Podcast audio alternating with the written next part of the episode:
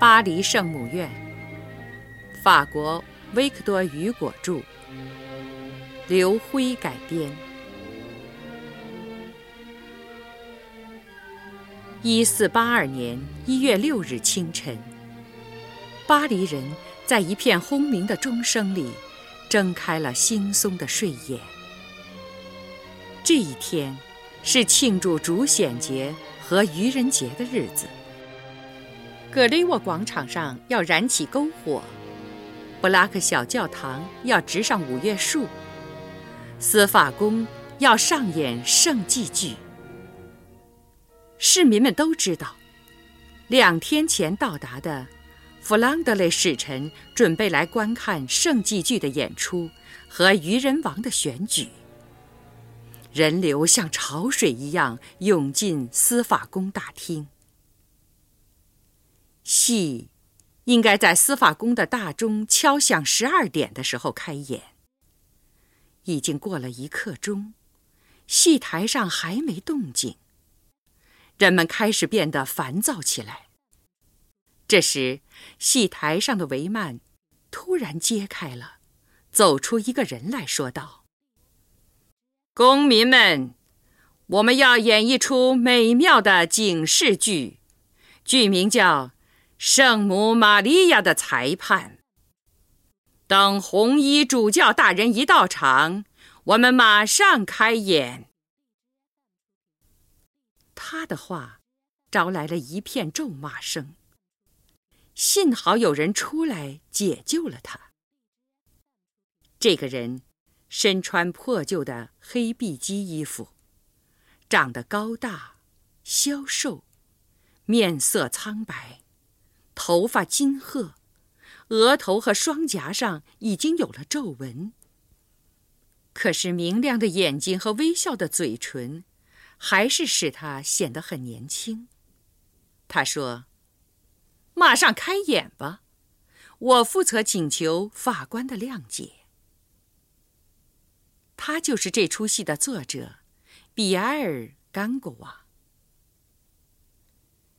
一阵悠扬的乐声从戏台里传出，幕揭开了，圣祭剧开演了。突然，守门人以响亮的声音通报说：“波邦红衣主教大人到。”所有在场的人都朝看台转过头去。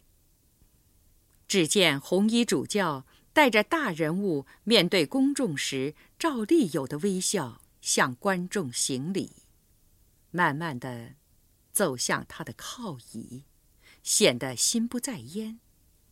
守门人通报：“奥地利公爵殿下的使节们到。”红衣主教表现出最好的礼貌，他朝大门口转过身去。奥地利皇帝马克西米利安的四十八位使臣并排前来，全都那么僵硬、古板、迂直，穿着天鹅绒和缎子的节日服装，戴着嵌有大促西布尔岛金线的天鹅绒帽子。这群人中有一个高身材、大脸盘儿。宽肩膀的人，他的毡帽和皮外衣显得非常醒目。他是钢城的袜店老板，雅克·科本诺尔。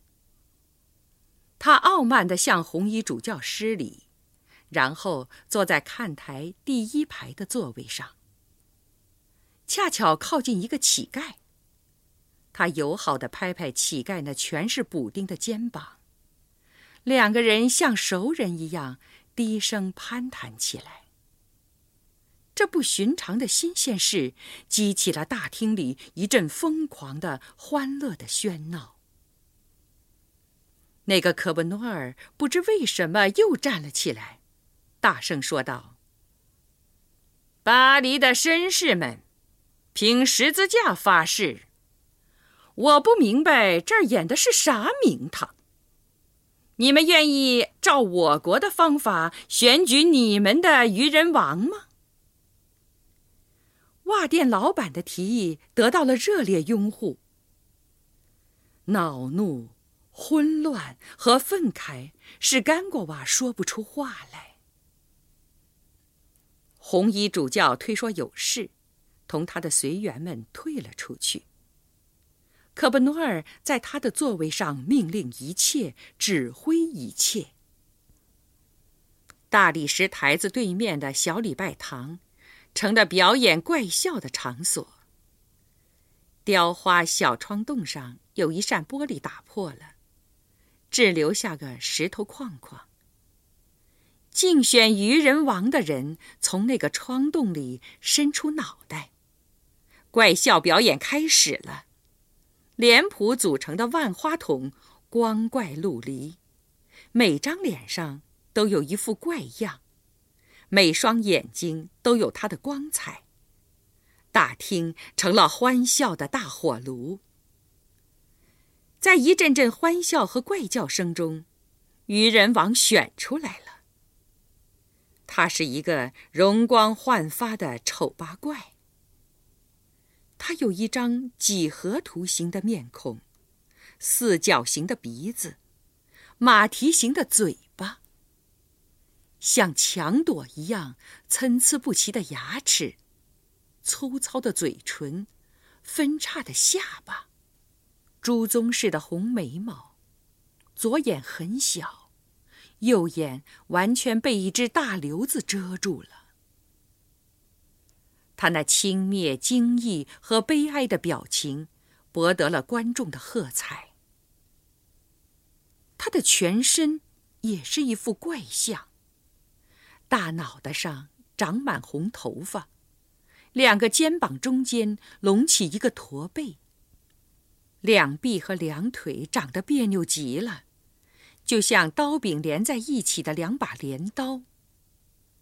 他还有肥大的双脚和可怕的双手，他生得奇形怪状，却有一种令人望而生畏的神态，简直就像一座被打碎但并没有好好粘合起来的巨人塑像。从他那半是红色、半是紫色的、散缀着中型花纹的外衣上。人们立刻认出了他是谁，异口同声的喊道：“他是卡西莫多，那个敲钟人。”人们又拿来了硬纸板做的王冠和假道袍，让卡西莫多坐在轿子上，抬着他去大街上游行。愚人王队伍出发后，大厅里空空如也。甘果瓦咬牙切齿地走出司法大厅。他已身无分文，还欠着房租。看来只好在巴黎的大街上过夜了。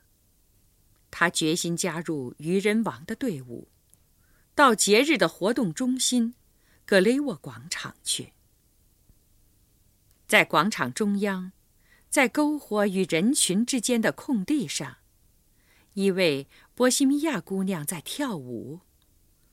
她个儿不高，但优美的身材亭亭玉立，头发略带褐色，一双小脚穿着精美的鞋子，又小巧又舒适。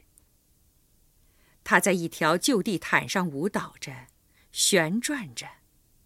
她举着巴斯克小鼓，活泼的像一只黄蜂。她那毫无皱褶的金色小背心儿，她那裸露的双肩，她那偶尔从裙里露出来的漂亮的腿，她那乌黑的头发、亮晶晶的眼睛，真是一个奇妙的人儿。他周围的人都目不转睛地看着，其中有一个人比其他人更注意那跳舞的姑娘。这个人，顶多不过三十五岁，是一个秃头。他那宽阔的额头已经开始出现皱纹，但深湛的眼睛里闪烁着一种奇异的青春的热情。跳舞的姑娘终于喘息着停止了舞蹈。观众溺爱的向她鼓掌。姑娘喊道：“家里。”甘果娃看见一只美丽的小山羊朝那姑娘走了过去。它毛色雪白光亮，有两只金色犄角，四只金色的蹄子，戴着一副镀金项圈。它敏捷机灵，更神奇的是，能在姑娘的指示下，准确的在鼓上敲出月份、日期和时刻。人群里有个阴险的声音喊道：“这里面有妖法呀！”这个人就是一直盯着波西米亚姑娘的秃头男子。跳舞的姑娘叫拉埃斯米拉达，此刻旋转着脚尖，开始用一面小鼓向观众收钱。各种大银币、小银角和铜钱像雨点儿一样落下来。这时，从广场最暗的角落里发出了一声尖叫：“你不滚开吗？”你这埃及知了！这是一个女人虔诚而凶恶的声音，她是罗兰塔里的隐修女。波西米亚姑娘又唱起歌来，歌声纯洁、清亮、飘忽，好像长着翅膀一样。甘果娃觉得自己的眼睛里蹦出了热泪。渔人王的队伍又回到了广场，卡西莫多被欢乐浸透着，被骄傲支配着，那忧郁不幸的面孔竟泛出了灿烂的光辉。人群里，突然跳出一个男子，他愤怒地从卡西莫多手中夺下那根象征愚人王身份的镀金圭杖，掀掉了他的王冠，撕破了他的道袍。又是那个秃头。干瓜娃认出，他是克罗德·弗罗洛副主教。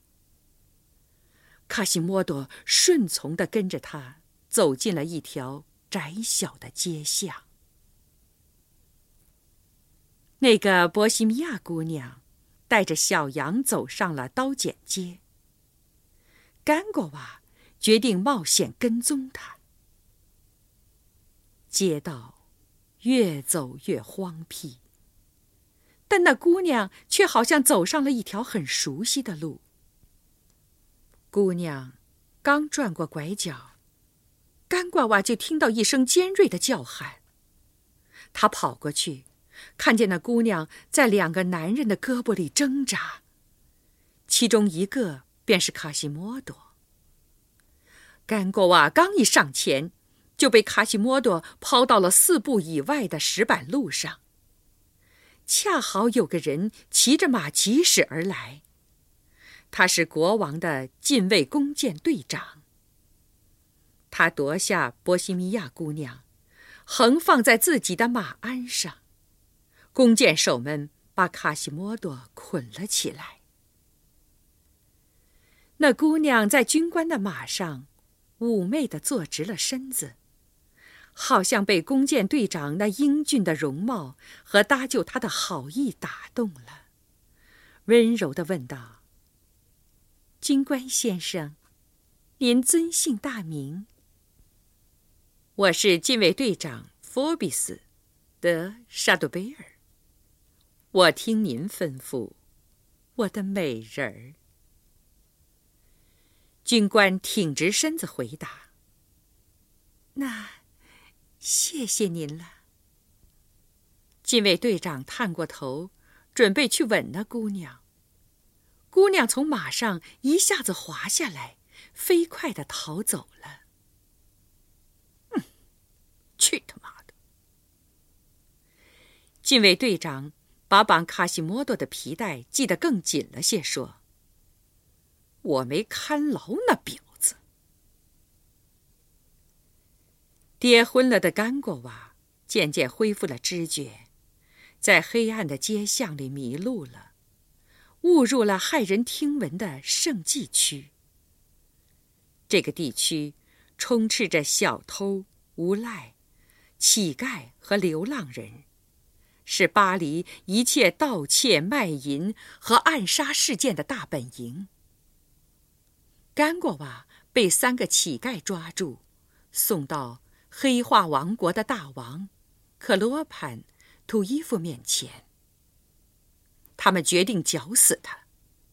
这里有一条规矩。当他们要绞死某人时，如果哪位妇女肯要他做丈夫，他就能活命。甘果娃处在如此悲惨的境地，看来只好等死了。突然，黑化王国的公民发出了一片喊声：“拉斯米拉达！”只见那个波西米亚姑娘。迈着轻快的脚步向犯人走去。他严厉地问：“你们要绞死这个人吗？”黑化大王说：“是呀，妹妹，除非你肯要他做丈夫。”艾希米拉达略微扁一扁嘴说：“我要他。”黑化大王一声不吭。抱来一个瓦罐，让干果娃摔在地上。瓦罐被摔成四块。这意味着他们的婚约定期为四年。干果娃发现，波西米亚姑娘根本不愿做他的妻子，他是出于怜悯才这么做的。他真正爱的男子是佛比斯。那个漂亮的弓箭手。十六年前复活节后的第一个星期天的早晨，一个婴儿被放在巴黎圣母院前廊的一张雕花木榻上。这个小婴儿像个小怪物，非常难看。他只有一只独眼。长着一撮红头发。一位年轻的教士把那孩子裹在自己的长袍里带走了。他收养了这个弃儿，给他受了洗，取名卡西莫多。这个教士就是克罗德·弗罗罗。到一四八二年，卡西莫多二十岁了。他在圣母院做敲钟人。克罗多弗罗罗已不再是青年玄学梦想家，他成了一位严厉的神父，一位掌管灵魂的人物，一个阴森可怕的副主教。他越来越有了神父的严谨。他一向远离女人，现在似乎更加憎恨女人了。他恳求主教颁发了一道不许波西米亚妇女到圣母院广场上跳舞和击鼓的禁令。一月七日早上九点，成群的男女市民拥挤在格雷沃广场的刑台四周。当犯人被拖到刑台顶上的时候，场内爆发了一阵笑声和喊声。人们认出他就是敲钟人卡西莫多。刽子手让他跪下，脱掉上衣，露出胸膛，然后用皮鞭抽他。血水从他黝黑的肩膀上流下。打完以后，还让他在刑台上示众一个钟头。人们不停的折磨他。向他投石子。突然，他用又嘶哑又愤怒的声音吼叫：“给水喝！”这声悲惨的呼唤，并没有引起同情，反而使刑台四周的巴黎市民笑得更加厉害。犯人自红的脸上淌着汗，嘴里冒着痛苦的泡沫。这时，人群里走出了一位装束奇特的姑娘，带着一只金色犄角的小山羊，手里拿着一面小鼓。卡西莫多想起，这就是昨晚他想抢走的那个波西米亚姑娘。他模糊的意识到，正是因为这件事，他才在这里受罚。看来，他是来报仇的。出乎意料的是，这个姑娘取出一只葫芦，温柔地举到卡西莫多干裂的嘴边。人们看见卡西莫多的独眼里滚出一大颗眼泪。一些围观的人被感动了，拍着手喊道：“哦，好极了，好极了！”